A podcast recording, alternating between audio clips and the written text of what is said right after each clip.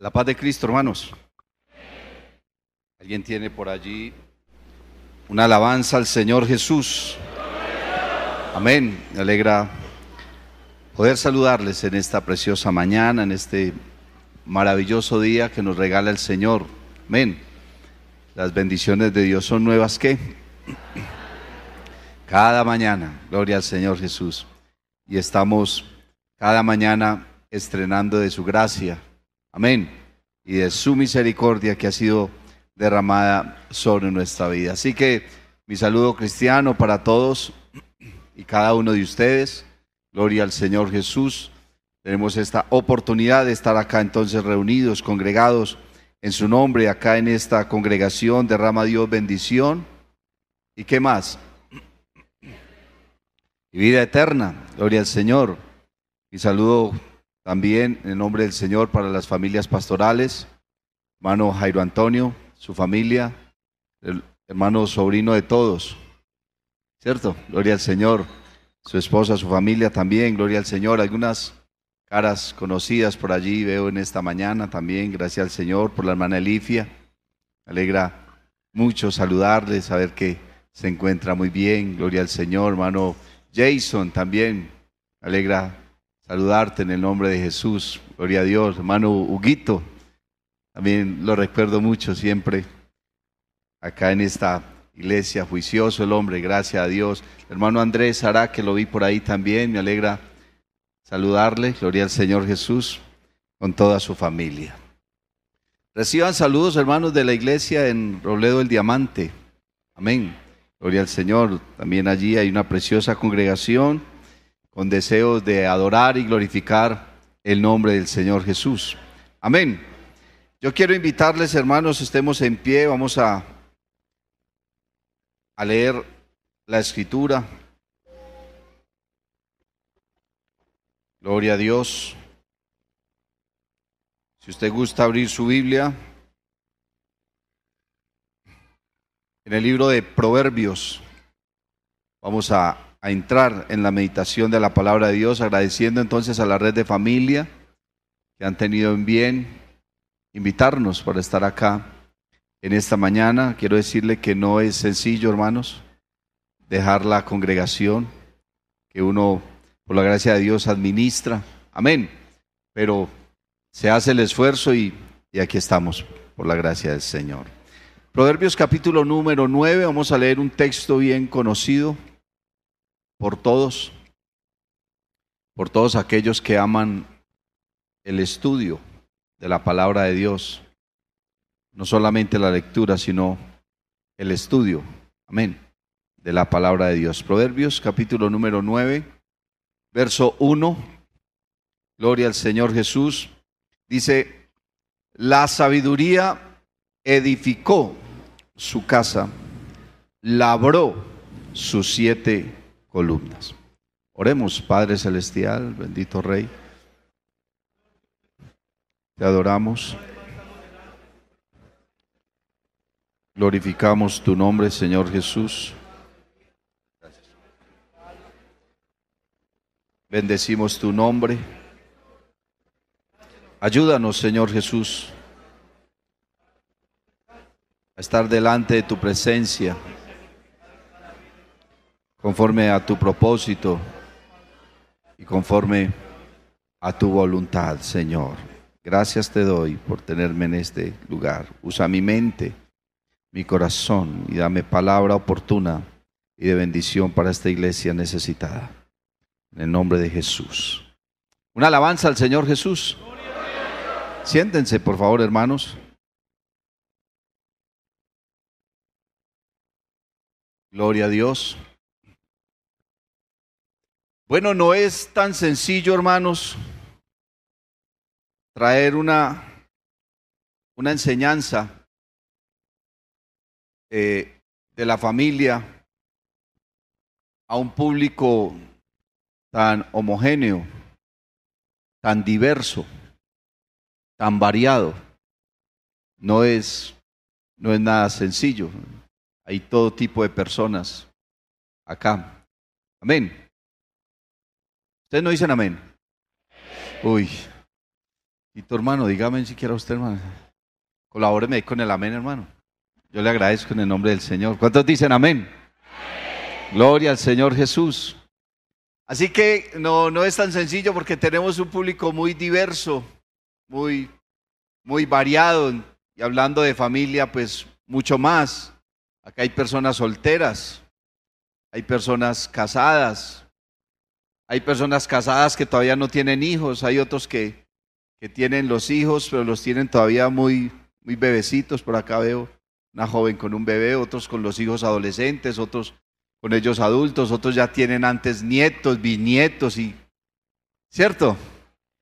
Entonces vamos a, a tratar de trazar la palabra, hermanos, y usted va a tomar para su vida lo que usted sienta que, que le sirva. Gracias por ese amén, hermana. ¿Cierto? Usted va a tomar para su vida lo que usted sienta que le puede, le puede servir. Gloria al Señor Jesús. La vida familiar es supremamente frágil. Es una de las cosas frágiles que hay en, en la vida, al igual que la vida espiritual. La vida espiritual también es algo muy frágil. La Biblia dice que Dios puso ese tesoro en vasos de barro. ¿Y por qué en vasos de barro? ¿Por qué no las puso en, en vasos de oro, en vasos de aluminio, en vasos de plata, en vasos de hierro? Algo más fuerte, pero la puso en vasos de barro. Dice la Biblia para que la gloria de la excelencia sea de Él y no de nosotros. Uno puede perder la vida espiritual fácilmente, en un instante, en una decisión. ¿Qué tardó Adán en tomar su decisión? Recibió una propuesta y decidió y mire todo lo que ha ocurrido a causa de una decisión suya. ¿Cómo puede uno perder algo valioso en un solo instante por una decisión? ¿Cierto? Asimismo, la, vida familiar la vida matrimonial es algo supremamente frágil, algo que se puede quebrar tan sencillo, con una sola palabra, con una acción, con un gesto. Bendito el Señor, con una decisión. A nosotros siempre nos han enseñado que, que la vida matrimonial es hasta que la muerte los separe. Pero la Biblia no dice eso. La Biblia dice que la muerte hace que, el que quede vivo quede libre del yugo. Pero hay otros factores, hay otras cosas que rompen eh, el yugo matrimonial, como el maltrato, el pecado, ¿cierto? El abandono, porque es supremamente frágil la vida eh, matrimonial y la vida familiar. Es tan frágil que, que la Biblia dice que cada uno debe tener a su esposa o a su mujer sabiamente. Aló. Sabiamente, con sabiduría. Y, yo estaba pensando, hermano, cuál es el alcance que puede tener la sabiduría. Y, y pensamos y, y queremos de pronto comparar la sabiduría con la inteligencia. Y la Biblia aquí nos está hablando de siete columnas con las cuales se conforma o se forma la sabiduría. Y la inteligencia forma parte de la sabiduría, pero la inteligencia no es el todo de la sabiduría. Yo conozco personas muy inteligentes y nada les funciona. Eh, pero esta persona tan inteligente no le funciona nada. Le va mal en el hogar, le va mal en el trabajo, le va mal en los negocios, le va mal en sus proyectos, pero tan inteligente y no le funciona. ¿Qué es lo que pasa? Porque se necesitan otros ingredientes para que las cosas funcionen. Usted no ha visto que hay negocios muy prósperos y cuando cambian de administración, ese negocio tan bueno que había aquí, eso era una belleza y cambiaron de administrador y el negocio se fue a pique. Y seguramente el que compró ese negocio era muy inteligente. Tan inteligente que quiso comprar un negocio que ya estaba montado. ¿Cierto? Pero ¿qué le pasó? ¿Por qué se quebró? ¿Por qué no funcionó? porque le faltaron otros ingredientes. Resulta que la, que la vida familiar no solamente depende de ser inteligente, hay otros factores que afectan positiva o negativamente la vida familiar. Al igual la vida espiritual. Hay personas que uno los ve que inician su vida espiritual con mucha fuerza, eso a los días de estar simpatizando ya se bautizaron y, y, no ha pasado mucho tiempo y ya están predicando y tremendos líderes, pero luego ya los ve uno afuera. Pero ¿dónde está el hermano ese que predicaba tan bonito, el hermano aquel que tal? Pero está afuera. ¿Qué le pasó? ¿Qué le faltó? Le faltó sabiduría. Y la Biblia dice que si alguno es falto de sabiduría, pídala a Dios, el cual se la dará abundantemente y sin reproche. Porque la persona no supo vivir el momento, no supo apreciar lo que tenía, no supo valorar las personas que, que le rodeaban seguramente también se basó en algún consejo que alguien le dio. Y quiero decirle, hermano, que en temas de familia, no todos los consejos son sanos. No todos los consejos son prudentes. No todos los consejos son oportunos. No todos.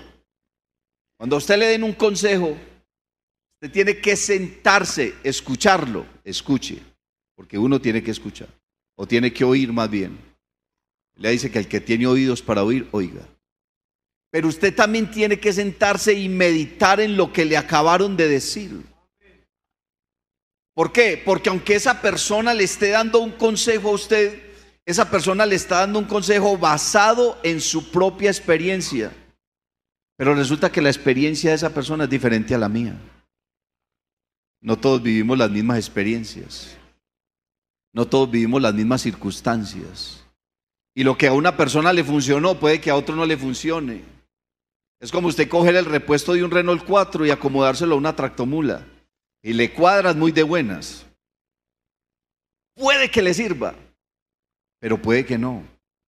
Uno tiene que escuchar los consejos, pero los tiene que pasar también, hermano, por el filtro de su propia experiencia y por el filtro de la palabra de Dios. Yo conocí una muchacha que se casó y todas sus intimidades se las contaba la mamá. ¿Y qué le decía a la mamá? Mija, ¿y usted cómo se aguanta ese pervertido? ¿Usted cómo se aguanta? Se le tiró en el hogar a esa muchacha. ¿Usted sabe cómo es la vida de un recién casado? ¿Y ustedes por qué no dicen amén? Pues que aquí ninguno se casó. No vivieron la vida de recién casados ninguno. ¿Cierto? Bendito el Señor Jesús.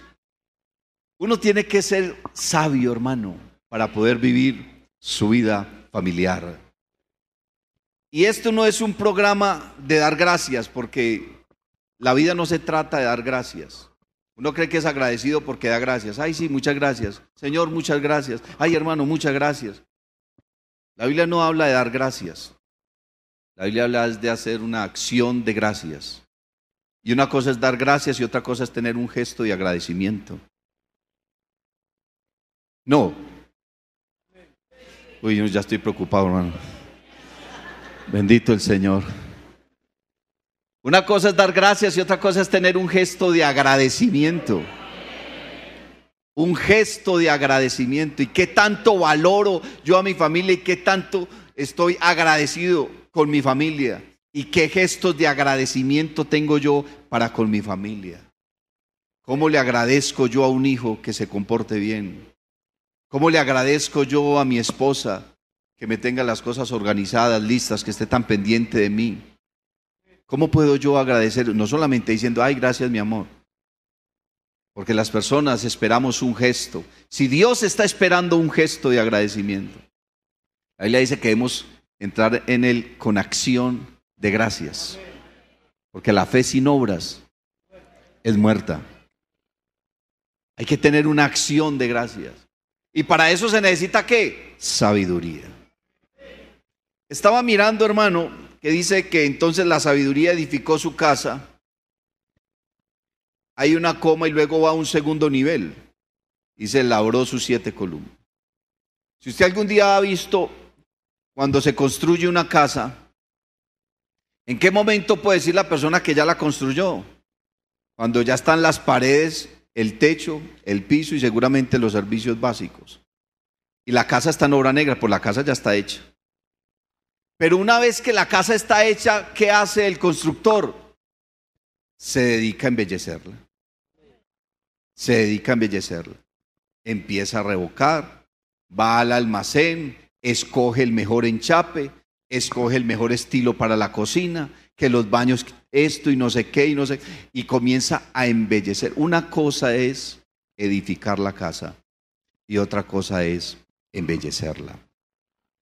La sabiduría edificó su casa, pero luego de que la edificó, luego de que ya tiene una casa, porque el asunto no es casarme y tener dos o tres hijos, el asunto es cómo voy a vivir de ahí en adelante, cómo voy a llevar a cabo el proyecto de vida en mi familia, porque la familia es el principal proyecto de vida. Si lo que usted hace no lo hace en bienestar de su familia, entonces usted no tiene un proyecto de vida basado en la palabra de Dios. Usted puede tener proyectos de vida seculares, laborales, sociales, póngale el nombre que quiera. Pero si eso no redunda o no gira en torno de su familia, entonces hermano, su familia no es lo principal para usted. Y ese es el gran problema de la sociedad hoy que la familia ya no es el centro o el núcleo de la sociedad, sino el individuo. Le están vendiendo la idea a las personas de que lo más importante es lo que usted está sintiendo. No, eso todo mundo se divorcia hoy en día, las familias se Lo importante es usted que no, hermano. Lo importante es la familia. Lo importante es la familia. Si usted no trabaja para su familia, si usted no se está capacitando para mejorar el estatus de su familia, si usted todo eso lo está haciendo para usted, entonces ¿a dónde va a llegar? Yo conocí un joven cuya familia era muy necesitada y ese joven trabajaba y siempre que recibía el sueldo iba y se compraba un pollo, se iba para la casa, se encerraba en su habitación y se lo comía solo. y el papá y la mamá y los hermanitos con hambre. Dígame, ¿qué será de la esposa de ese muchacho si algún día se casara o se casó? ¿Cierto? Con esa manera de pensar. La persona que se casa, la persona que conforma una familia, tiene que saber que ahora el centro de sus proyectos y de sus propósitos es esa familia. Obviamente con la ayuda de Dios. Obviamente con la presencia de Dios. Amén. Gloria al Señor Jesús. Y saber que esa familia se va a gestar basada en qué? Basada en las decisiones que nosotros tomamos. Hermano, el destino no existe. El destino es una contradicción del libre albedrío. Dios lo bendice a usted, Dios lo ayuda a usted, Dios lo usa a usted en la medida en que usted tome decisiones basado en las decisiones que usted tome. Usted no puede decir que fracasó y que fracasó porque Dios le dio la mujer que no era. Muchos jóvenes dicen, hermano, es que yo estoy esperando que el Señor me dé mi, mi esposa, que el Señor me dé mi novia. El Señor no le va a dar nada. Eso era un pensamiento que, que no ha hecho mucho bien. A la única persona que Dios le dio su mujer Adán. Y miren la que lo metió. Y eso que se la dio el Señor. ¿Cómo era que no le hubiera dado? El resto, todos y cada uno de nosotros, la escogimos. ¿Qué lo llevó a usted a escoger su mujer? No sé. Puede ser que le gustó su cara, le gustó su cuerpo o le gustó su billetera, no sé. Pero fue su decisión. Fue su decisión. ¿Por qué no escogió otra o de otra manera? ¿O por qué no escogió otro o de otra manera? Seguramente te faltó analizar un poco más. Te faltó pedir sabiduría a Dios. Porque es que formar un hogar no es solamente que ella tenga una cara muy bonita o que él tenga una billetera o una cuenta bancaria muy robusta. No se, va, no se trata de eso. Porque si se tratara de eso, las modelos no se divorciarían ni los ricos fracasarían en sus matrimonios. No se trata de eso. Se trata, hermano, es de ser sabio. Dios le da sabiduría al hombre. ¿Para qué? Para formar su hogar y para tomar sus decisiones.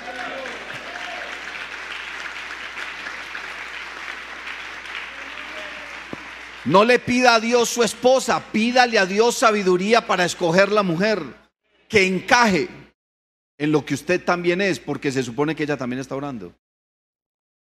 La Biblia dice que algunos obran mal y luego culpan a Jehová. No. Ay, hermano, es que yo oré, tanto al Señor por esta mujer y me la dio y vea con las que me salió. ¿Qué le pasó a Dios? No, como que le pasó a Dios. ¿Qué le pasó a usted, mijo?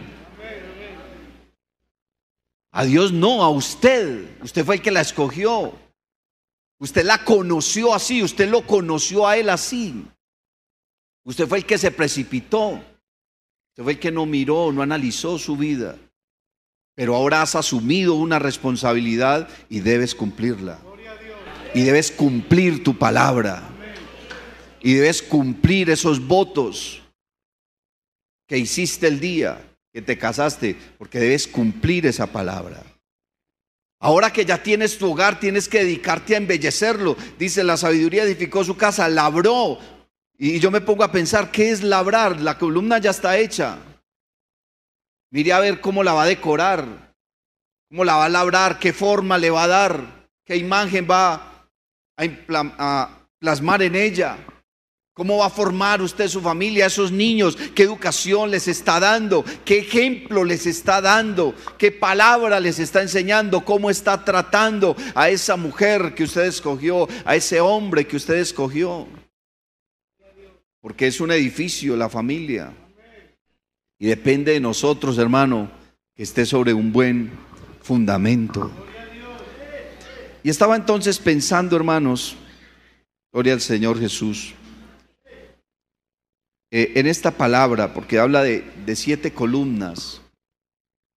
La sabiduría edificó su casa, labró sus, sus siete columnas y, estaba considerando esas columnas de, de la sabiduría. ¿Y usted sabe cuál es el principio de la sabiduría? El temor a Dios. Si nosotros en verdad temiéramos a Dios, no tendríamos divorcios en la iglesia. Ni siquiera habría necesidad de hacer estos programas. ¿Sabe qué muestra un programa de estos? Muestra una falencia. Ay, hermano, qué bendición de programa. Sí, una bendición el programa. Pero ¿qué está mostrando este programa? Que hay una falencia, por eso se hizo. Para poder cubrir la falencia que hay en nuestras vidas, en nuestros hogares, en nuestras congregaciones. Y en todas partes los hacemos. Nosotros también lo hicimos hace poco en la iglesia. Y uno considera, uy hermano, fue una bendición. Pero la bendición la tenemos que medir es al tiempo, cuando podamos tener datos del hogar que estaba por allá plaqueando y qué sucedió con ese hogar después del programa de la familia. Qué bendición de directiva, sí, qué bendición de directiva.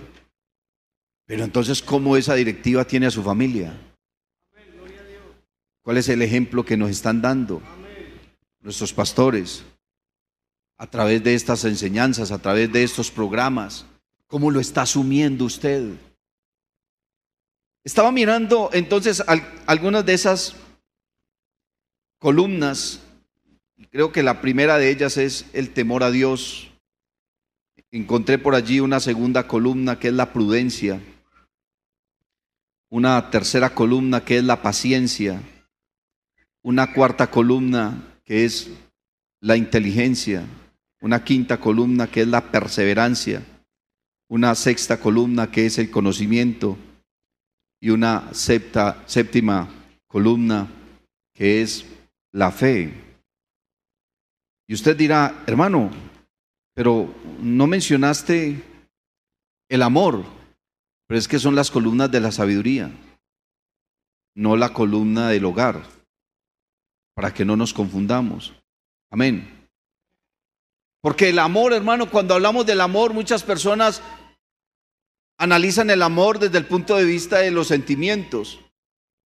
Y de hecho toda la vida nos vendieron la idea de que el amor es el sentimiento más lindo y, las telenovelas y no sé qué y, la música romántica y, y miramos el amor como un sentimiento.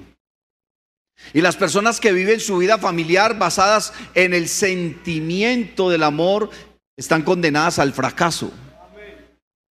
¿Por qué? Porque el amor no es un sentimiento. Los sentimientos son emociones y las emociones son pasajeras. Tú te levantas contento en la mañana, a mediodía estás bravo y por la noche una depresión de locos. Varía, somos bipolares.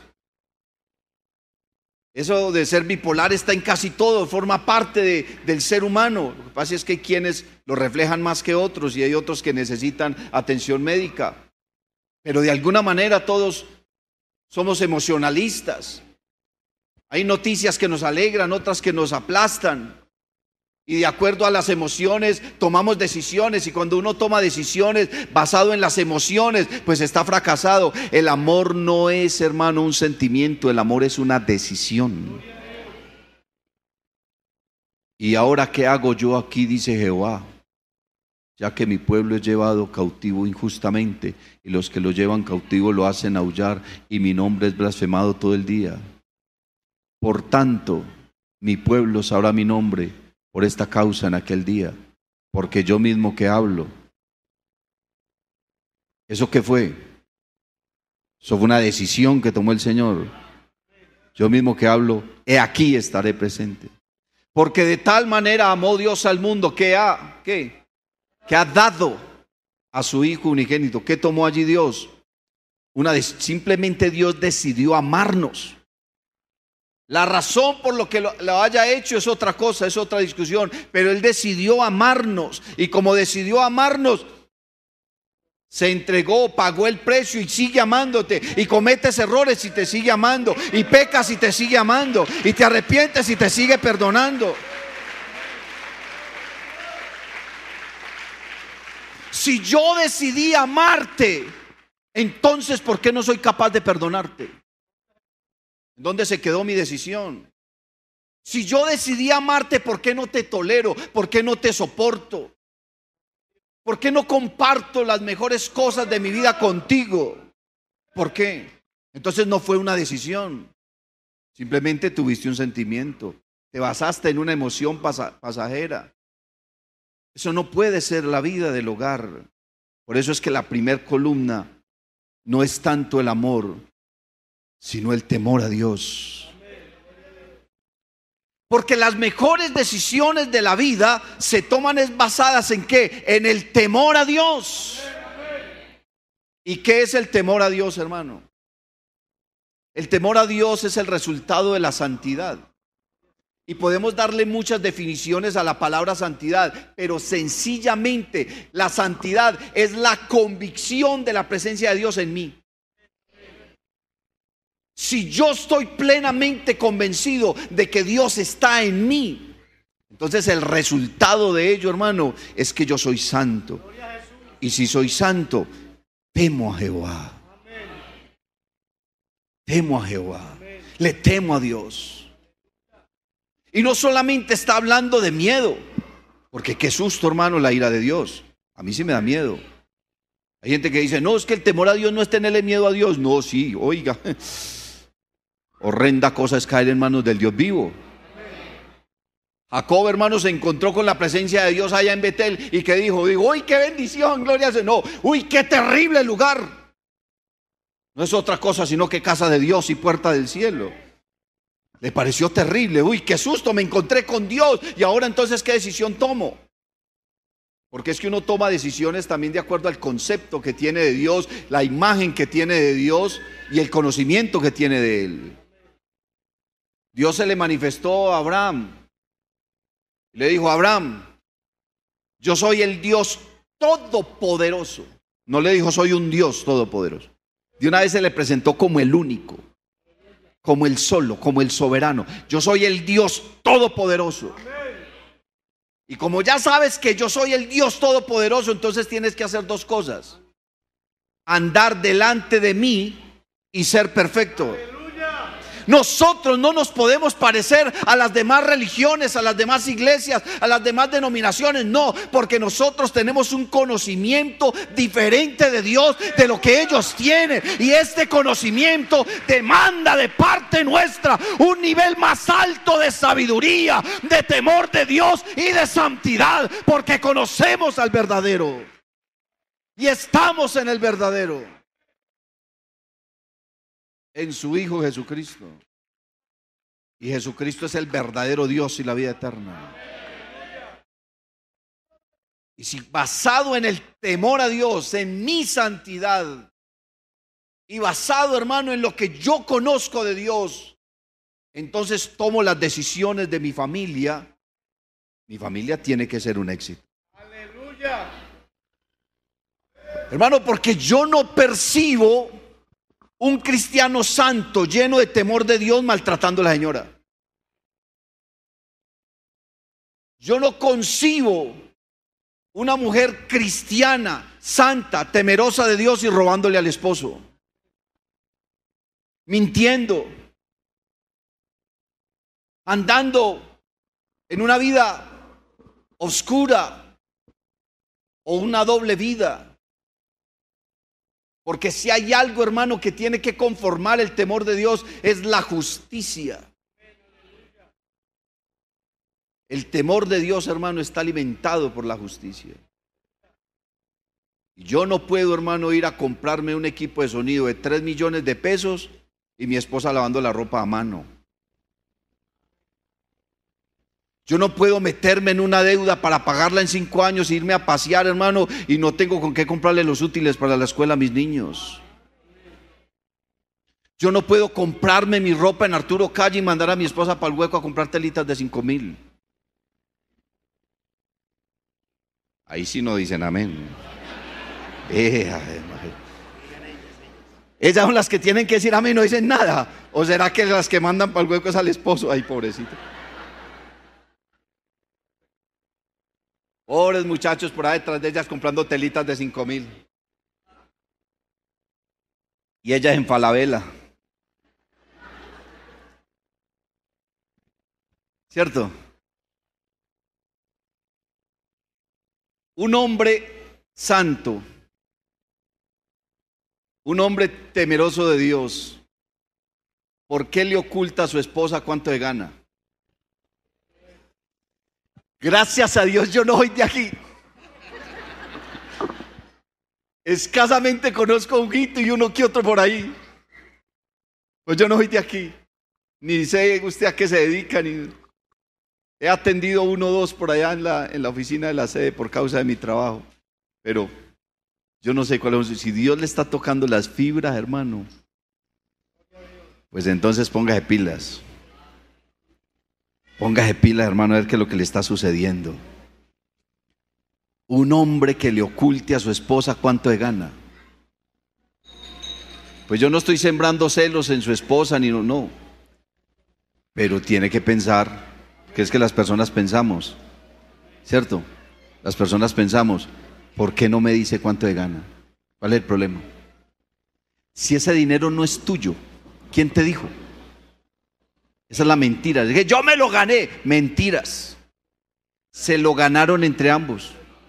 Porque ella es la que madruga, primero que tú, organizarte la ropa, empacarte la lonchera, no sé qué, la que mantiene los hijos, la que organiza. ¿Quién se está ganando ese dinero? O al revés, porque a veces hay hombres que... Pero eso no importa, lo importante es que el hogar funcione. No importa cuál de los dos maneja la plata, lo importante es que funcione. Yo conozco hermanos que le dicen a la esposa, mija, me dar para los pasajes esta semana. Pero ellos entienden así así les funciona y, y así va su hogar. No importa quién administre, cuál sea la cabeza del hogar, lo importante es que lo hagan bien y funcione. Esa época machista de antes, eso ya ha mandado a recoger, hermano.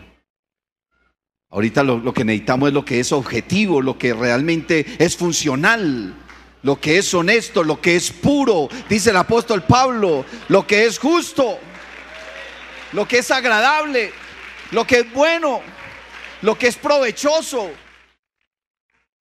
En eso pensad que hay algo bueno, digno de alabanza. Piensa en eso. Eso debemos hacer. Gloria al Señor Jesús. El temor de Dios, hermano. Si uno le teme al Señor, hermano, entonces ¿cuál es el problema?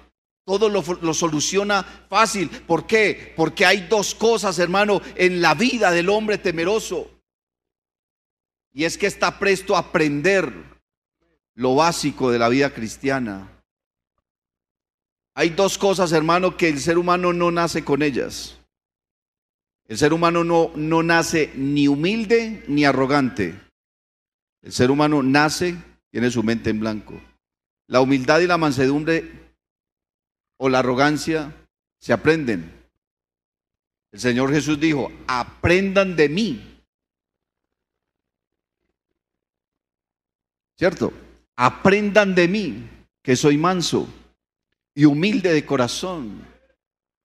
Y si usted maneja su hogar con mansedumbre, la violencia fuera. No necesitas estar gritándole a tus hijos, no necesitas estar alzando tu voz para que... Es que me respetan. La persona que exige respeto es porque hace rato lo perdió.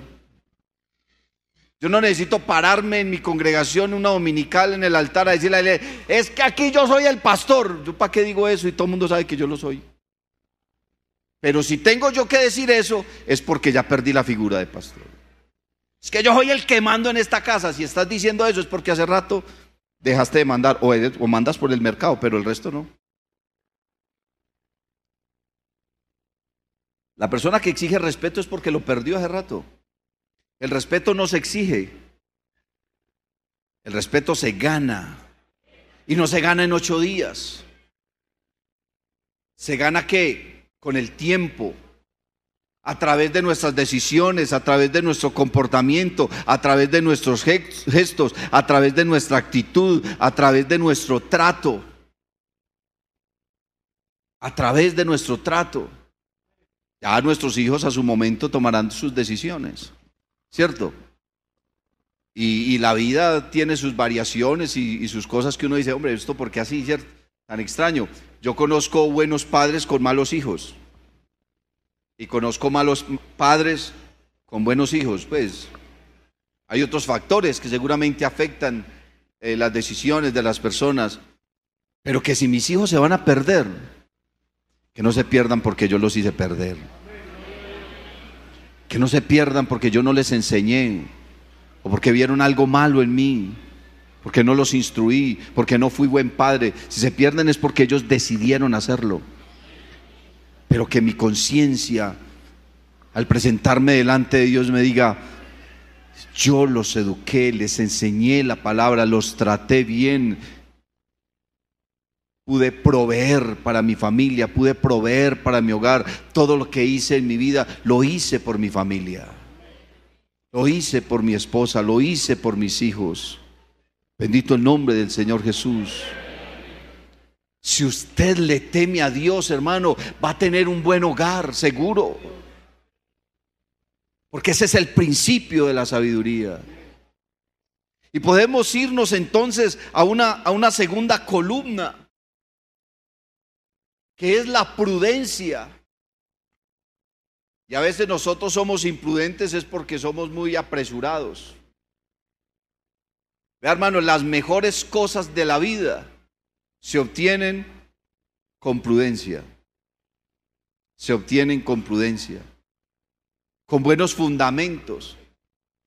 ¿Cuál es el problema de los países subdesarrollados o tercermundistas que llaman?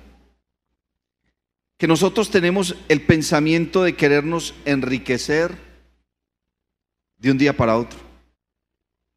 Por eso es que una persona llega y pone un negocio allí en la esquina y quiere ganarse en el negocio el 50% de lo que invirtió. Y eso no funciona así. Y quiere que su negocio sea el mejor en ocho días. Y resulta que hacer empresa Es algo que tarda años, pero años. Vaya, pregúntele a los fundadores del éxito cuánto tiempo llevan y cómo empezaron. De esos almacenes grandes de cadena. Vaya, pregunte, hermano, en los países desarrollados, en las potencias mundiales, cuál es el pensamiento de la gente. Es hacer empresa y dedicarse a esa empresa. Y cuando se funda una empresa, esa gente presupuesta pérdidas. Porque ellos saben que los primeros años son pérdidas. Pero nosotros montamos un negocio y al mes, hermano, nos fue mal. No, esto no sirvió y ya estamos errando. ¿Quién dijo eso? Los, primeros meses, los primeros años, seguramente habrá pérdidas. Es como en el hogar. Los primeros años es difícil. Mi hija se casó hace dos meses. Y hay gente que llega y me dice, oíste Eduardo, ¿y cómo le está yendo a tu hija? Y yo, voy a preguntar con dos meses. Yo con dos meses los veo ahí felices, están de luna de miel. O pregúnteles cuando lleven diez años puedo preguntar a Tito cómo le está yendo en el matrimonio, ya lleva unos añitos. Pero uno con dos meses todavía no sabe. Que todo es muy lindo, todo es mi flor, mi rosa, mi hermosura. A los diez años ya es mi paloma. Y me que paloma así, porque le vuela cada ocho días. ¿Sí o no? A un matrimonio hay que preguntarles cuando lleva diez años. Hermano, nosotros en nuestro hogar tenemos que ser prudentes. Vea, Muchas hermanas llegan y le dicen a uno, ay pastor, ayúdeme a orar por mis hijos que no quieren volver a la iglesia, ayúdeme a orar por mi esposo que es inconverso. Y uno empieza a analizar la vida de esa persona y qué clase de persona es ella. La hermana que te está diciendo eso, ¿qué clase de persona es? Resulta que la hermanita se va para la casa y ahí está reunida la familia y empieza a hablar mal del pastor delante de toda esa gente inconversa. Empieza a hablar mal de la líder de Dorcas, del líder de no sé qué, que es que en la iglesia esto no sé cuántas, que es que allá que pedireda de plata, y empieza a ventilar lo feo de la congregación delante de su familia inconversa. ¿Cuándo? Yo sé que ustedes ya saben lo que voy a decir. ¿Cuándo se va a convertir esa gente si nosotros le estamos llevando lo feo que vemos en una congregación? Mujeres imprudentes, hombres imprudentes, hermano. Esas cosas no se hablan delante de la gente inconversa. Usted delante de la gente inconversa, sea su familia o no, usted debe hablar cosas que edifiquen. Usted debe hermosear el Evangelio delante de ellos, no lo afe. Usted debe maximizar la iglesia delante de ellos, no minimizarla. Pero la imprudencia, hermano, acaba con eso. Somos imprudentes con nuestros hijos. Vea, yo he visto, hermano, maestros de escuela dominical poniéndole en quejas al padre de algún niño por su mal comportamiento. Y la mamá o el papá de ese niño, venga, mijito, que es que a usted aquí lo que le tienen es bronca. Entonces ese niño, ¿cómo va a ser su manera de pensar frente a su maestro de escuela dominical y frente a la clase? que le están tratando de dar una enseñanza de la palabra de Dios, que usted ni siquiera lo hace en su casa, y usted cree que la educación cristiana se la dan a los niños en la escuela dominical y que usted no tiene responsabilidad, ¿qué pensamiento va a tener ese niño? Que su maestro es un pelele, que su maestro es un don nadie, que que puede irse para la iglesia y tomarse la clase de escuela dominical de sombrero y pegarle a los otros niños y nada pasa porque el papá lo defiende. Porque el papá es más necio que él. Porque el papá es más ignorante que él. A usted, hermano, no le tienen bronca a su niño, a usted le están haciendo un favor al educar su niño en la vida cristiana. Venga, amigo, que a usted lo que le tienen es bronca aquí en esta iglesia en esta iglesia no hay amor y su niño escuchando todo eso. ¿Qué clase de, prudencia tiene usted? ¿Qué educación cristiana le está dando a su niño? ¿Qué forma de pensar tiene usted? Ve, hermano, usted cuando matricula a su niño, le compra los útiles, le compra los libros, le compra los colores, el sacapuntas, un bolso de la mejor marca, paga una matrícula, el uniforme de gala, el uniforme de física. Yo también levanté dos hijas. Yo sé lo que es el colegio. Le da plata para las fotocopias, le da plata para una cosa, pero al principio del año en la iglesia le piden dos mil pesos para la ayuda de escuela dominical. Esa pedidera en esta iglesia. Y se enojan. Y su niño escucha eso. Quiere decir que para usted es más importante la vida, la, la vida secular de su hijo que la vida espiritual. Y hay que hacerlo uno. Ustedes saben mucho, hermano. Ustedes saben mucho. Y hay que hacerlo uno sin dejar de hacerlo otro. ¿Usted cree que por qué el apóstol Pablo le dijo a los romanos, no a todos los romanos, a la iglesia que había en Roma? Era una iglesia conformada por griegos y por gentiles y por cristianos y por judíos. Pero ellos estaban equivocados frente a muchas cosas del evangelio y no les estaba funcionando muy bien el evangelio y algunas cosas andaban mal a nivel de doctrina, a nivel espiritual, a nivel familiar, a nivel social, a nivel espiritual, a nivel familiar. Y entonces el apóstol Pablo les dijo, vea, es que aquí el asunto es que ustedes tienen que cambiar la manera de pensar. Si ustedes no cambian la manera de pensar, no les va a cambiar la manera de vivir. Si usted quiere que las cosas funcionen diferente, haga un proceso diferente.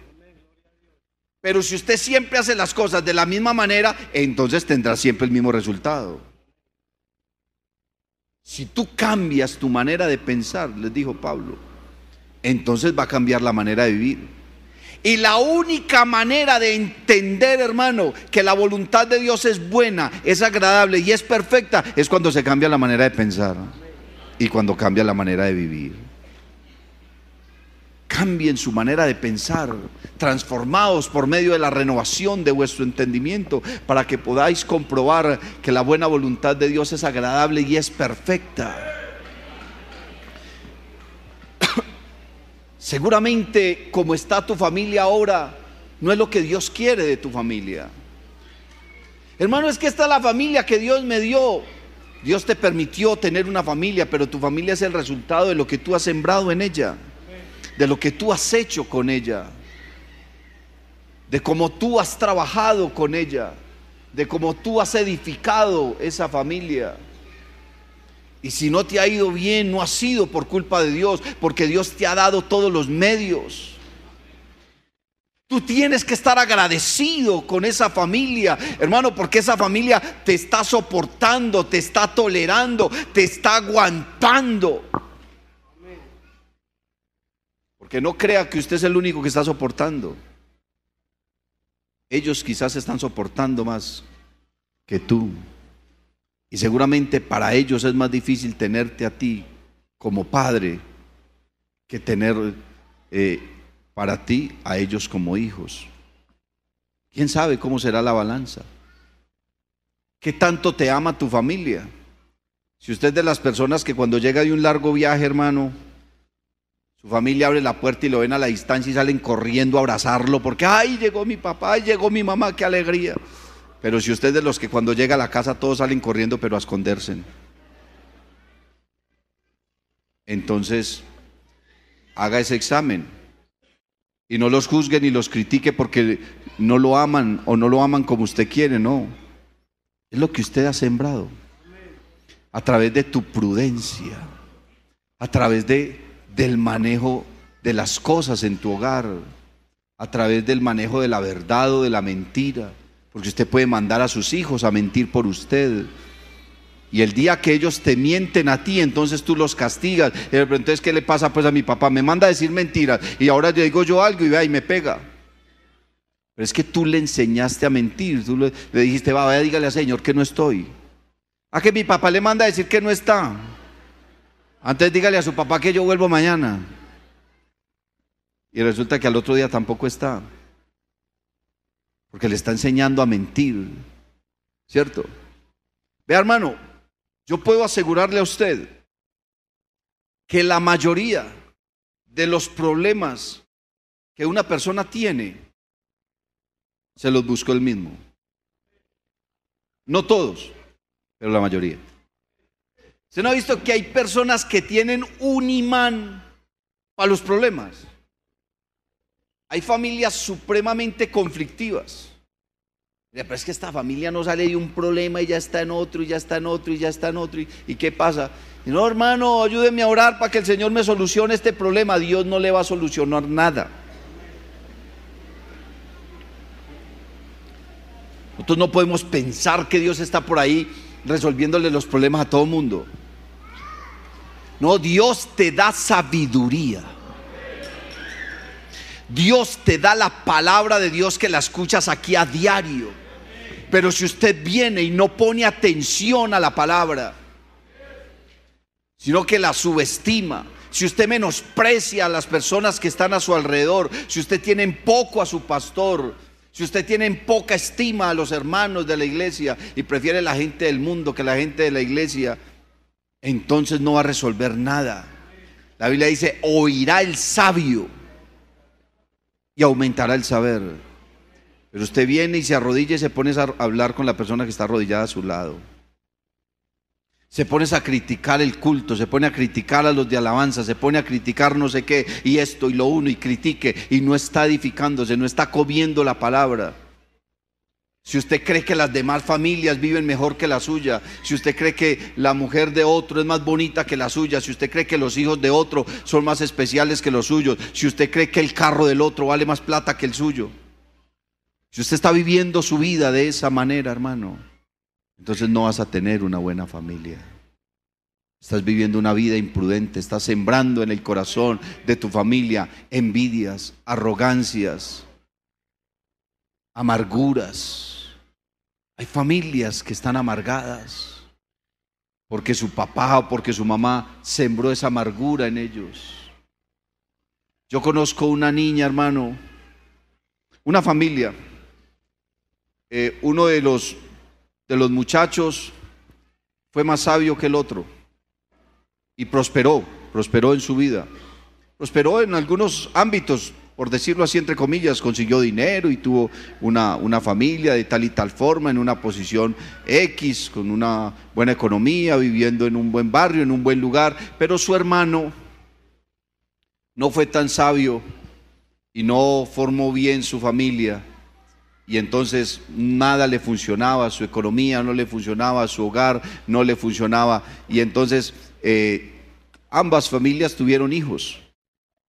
Claro, los hijos de aquel hombre próspero vestían bien, iban a mejores colegios, tenían más comodidades, tenían una cosa, tenis de no sé qué marca, ropa de no sé cuánto, mientras que el otro, la mayoría de las cosas que tenían era porque éste se los regalaba. Y entonces él comenzó a sembrar una amargura en su hija. Veas que sus primas, que era tal cosa, tan creídas, que no, que su tío, tal cosa. Él comenzó a sembrar y destruyó a esa muchacha. Porque ya esa muchacha vive deprimida, vive eh, tomando medicamentos para una cosa y la otra, nada le funciona, no ha podido terminar un estudio, no dura en ningún trabajo y lo único que hacen es hablar mal de los otros. Pero eso lo hizo quién? Eso lo sembró el papá. Pero si ese hombre hubiera sido más sabio, en vez de sembrar una amargura en su hija, hubiera sembrado más bien un espíritu de proyección, de prosperidad, de avance, y no estar envidiando lo que el otro tenía, y no estarse eh, lamentando por lo que no pudo tener él, su hija hubiera vivido de otra forma. Su hogar hubiera sido de otra manera. Por eso dice la Biblia, la sabiduría edificó su casa y labró sus siete columnas. Dice la escritura que la mujer sabia edifica su casa. No es solo la mujer sabia, es simplemente una figura que el escritor tomó porque en su época la, figura femenina tenía una gran influencia sobre su hogar, seguramente hoy también, pero en esa época lo miraban de otra manera, pero un hombre necio también destruye su hogar. Podemos decir que cuando dice que la mujer sabia edifica su casa, no es solo la mujer, es la familia sabia la que edifica su casa. Porque la mejor solución no es el divorcio, la mejor solución no es la separación, no, la mejor solución es ser maduros, es ser cristianos, es tener temor de Dios. ¿Y cómo es que vamos a resolver esto? Tenemos que llegar a un acuerdo, tenemos que llegar a una conclusión. ¿Cómo vamos a organizar esta situación? Tenemos este problema. Oremos a Dios que nos dé sabiduría. Pero no vamos a votar nuestra familia, ni vamos a estar tirando por ahí, hermano, nuestra sangre. Porque eso dice mucho de ti. Uno cree que, que un segundo hogar puede ser mejor. ¿Quién te garantiza eso? Si te vas a buscar tu esposa a Marte o a la Luna o a Júpiter de pronto, pero mientras sea de esta tierra, estará bajo las mismas condiciones y las mismas circunstancias que la que estás eh, despreciando. Tus hijos estarán bajo la misma cultura y bajo la misma manera de pensar. No depende que te consigas otra mujer en otra parte, más bonita o más joven. No, no depende de eso. Porque hasta puede que te funcione menos o te sirva menos. No depende de que te consigas otro hombre con más dinero, no, ese dinero no, no va a marcar la diferencia. A veces se disfruta más lo que se trabaja con esfuerzo que lo que llega fácilmente. En la ganancia fácil no hay bendición, dice la palabra de Dios. Depende es que tú te arrodilles y le digas al Señor que te dé sabiduría, que aprendas a temer a Dios, que te ponga los pantalones y te amarres la correa y cumplas tus promesas. Y actúes como un hombre que actúes en coherencia de lo que eres, que hables en coherencia de lo que piensas, que uses la palabra de verdad, que seas sabio para enseñar a tu familia el temor a Dios y que ellos vean en ti la presencia de Dios y puedas decirle al Señor Jesús, te doy gracias por estos hijos. Te doy gracias por esta mujer. Te doy gracias por este hombre. Te doy gracias, Señor, por esta iglesia. Te doy gracias por mi pastor. Te doy gracias por la palabra que me edifica. Te doy gracias por los hermanos que oran por mí. Te doy gracias por aquellos que se preocupan por mí. Te doy gracias, Señor Jesús. Y como gesto de acción de gracias, voy a tomar a mi familia y voy a entregar lo mejor de mí para ellos. Y yo sé que las cosas van a cambiar. No esperes que tu familia cambie. Cambia tú y ellos cuando vean el cambio en ti, entonces cambiarán también. Comenzarás a experimentar una vida diferente en Dios y una vida llena de agradecimiento. Póngase en pie, hermano, en el nombre de Jesús.